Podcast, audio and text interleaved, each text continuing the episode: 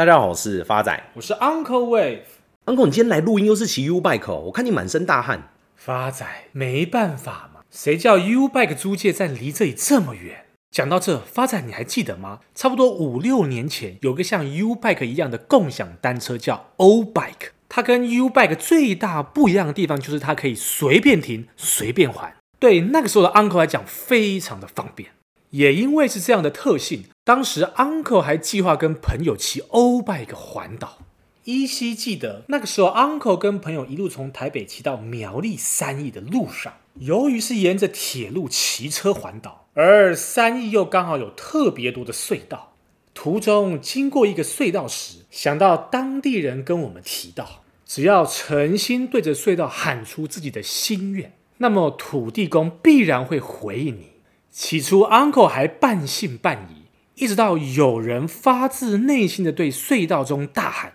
我明年会不会有好姻缘？”只听见隧道的另一头由远而近传出土地公答复的声音：“呜，Uncle 真的假的？又在怪力乱神哦！土地公还真的有回复你朋友哦。”当时 Uncle 也是这样想，直到一台举光号从山洞疾驶而出，把我朋友的欧 bike 压坏为止。所以从头到尾都是火车的声音哦。没错，但也还好，O-Bike 随借随还的特性，那台脚踏车至今还留在三亿的隧道之中。难怪 O-Bike 在二零一九年会倒闭，就是因为我们这种人害的。不过话说回来，共享经济不见得是坏事，但要看它应用在什么样的地方。像这个月 BBC 就报道，共享办公室的新创公司 WeWork 已经在美国申请破产保护。根据破产的申请文件，WeWork 的负债介于五百亿美元之间。WeWork 曾经是备受赞誉的新创公司，曾经被视为办公室未来的理想蓝图。二零一九年时，WeWork 在公开上市募集资金时失败，还让当时的执行长 Adam 被赶下台。还好靠着大股东软银出资努力挽救，到了二零二一年才好不容易上市。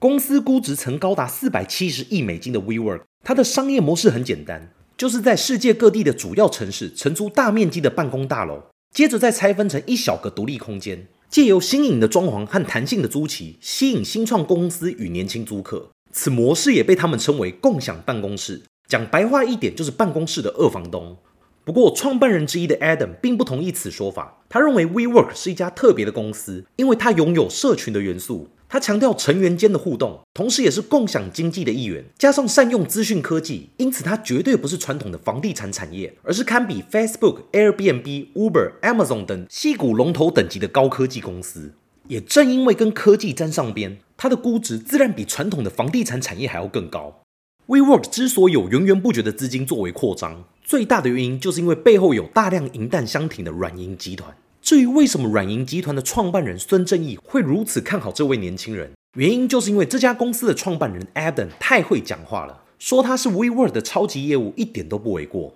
他总是可以把传统的房地产产业跟热门的议题随时连结，再加上他总是跟合伙人还有投资人重复强调，他的愿景不是纯粹的出租办公室，而是打造实体的社群以及共享经济，甚至还说他们是软体服务平台，只不过把软体换成空间这样的概念。在这样话术的包装之下，WeWork 显然变成年轻世代的潮流。而且除了本业以外，他还画出更大的饼，像他投身于教育改革的私人中小学 WeGrow，一年的学费就高达将近五万块美金以上，以及提倡共享公寓的 WeLife，都是吸引投资者愿意继续掏钱做梦的好题材。他甚至还在前几年放话，希望公开跟马斯克合作，希望人类登陆火星之后，上面有他的共享办公室。Adam 的三寸不烂之舌不仅收服了投资者，连员工也是无法抗拒他的魅力。他总是告诉员工，WeWork 要做的事其实很美好，不仅是出租办公室那么简单，而是改变整个世界。在这样狂热的办公室氛围当中，多数员工仍然愿意忍受低薪，并且长时间的工作，直到梦醒了。这些员工回过头来看，到现在都还搞不懂出租办公室到底要怎么样让世界变得更美好。而压垮 WeWork 的最后一根稻草就是 COVID-19。从二零一八年开始，WeWork 就亏了十六亿美金，到了二零一九年亏了三十五亿美金。但 WeWork 厉害的地方就是他新创一个社群财务指标，营造公司前景看好的假象。Adam 甚至还对外公开宣称获利状况良好，明明现在钱都快烧完了，得赶快募资，但他却对外说目前都在为未来四五年募资。听到这里你就知道这位 Adam 脸皮有多厚。其实老实说，如果理性的从数据来看，WeWork 绝对不是一个好的投资标的，因为它的竞争对手据点更多，营收更高，利润也更丰厚。WeWork 凭什么估值多了十几倍以上？这次 WeWork 破产，受牵连最深的 SoftBank，其创办人孙正义，他绝对不是瞎子，他在整个市场上可以说是独具慧眼。像他早期就发掘了阿里巴巴，并成功投资，但同时也因为他过去的成功，让他更相信自己的判断，因此认为可以孤注一掷。当然，撇开 Adam 本人的魅力与他的业务嘴不谈，这些风险投资大佬的错失恐惧症 （Fear of Missing Out） 恐怕才是掀起这场共享经济泡沫的推手。对于他们来说，世界上最恐怖的噩梦，莫过于曾经拥有机会投资 WeWork 却忽略，转眼间他就变成下一个阿里巴巴或脸书了。Uncle 认为，在投资任何事物之前，都一定要了解该事物的本质，更不能因为过去的成功而丧失下次投资的戒心。所以今天理财干话王要跟大家共享的标的正是技嘉科技股份有限公司，台股代号二三七六。技嘉于一九八六年四月成立，系 Gigabyte 为自有品牌生产主机板旗下的厂商，为全球第二大主机板厂，也是国内第二大主机板跟显示卡的品牌厂。营业项目跟产品结构分别为：主机板占二三个 percent，显示卡占四十五个 percent，伺服器十八个 percent，其他占十四个 percent。Uncle 看好技嘉的因素有三：第一个，财务面，技嘉第三季财报营收已超过三百七十亿元，刷新历史单季新高；其单季税后纯益季增超过九十六点六个 percent，达十四点八亿元，年增近二十四点五个 percent，也写下成立以来至二零二零年度的单季新高。税后每股纯益高达二点三三元。第二个基本面，技嘉总经理李宜泰于日前法说会中对后市营运释出乐观展望。法人关注 AI 伺服器产品的出货动能及 GPU 缺料状况。技嘉预期随 GPU 供货逐步好转，手上订单也依序出货，并陆续进入放量时程，动能将持续延至第四季以后。明年还会有采用超维之 MI 三百平台之 AI 伺服器出货。另一方面，除了看好辉达跟超维外，英特尔也将针对 AI 伺服器推出新平台架构，加上主要的云端服务供应商亦更积极切入自有 AI 晶片 ASIC 开发，除将为明年整体 AI 伺服器产业带来利多，也将成为持续推动技嘉伺服器业务增长的动能。主机板方面，第三季旺季拉货不弱，全年出货渴望达标，且因为产品组合优化，营收成长会逐渐大于数量的成长。展望明年，主机板市场将恢复正成长，技嘉相关业务营收也会跟着向上。主机板是三大产品线中毛利率最高的，其次为显卡，最后是伺服器。伺服器因系统产品增加影响毛利率，但绝对毛利总额贡献仍相当的高。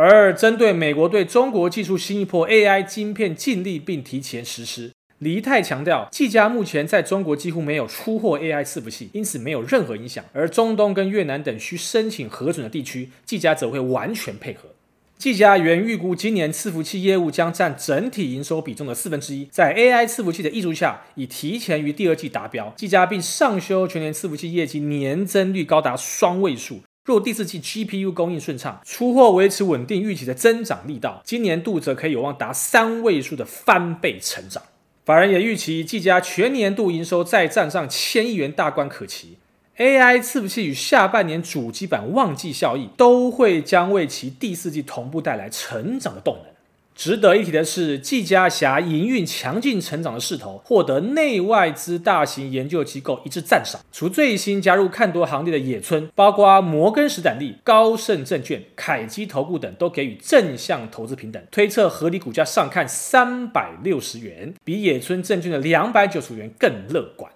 第三个 Uncle 看好的因素是技术面。未来，假如技嘉的股价有回落到两百一十三元以下，将会是非常甜蜜的买点。那么，未来可能的反弹目标价就会落在三百零二元，预期报酬将近还有四十个 percent。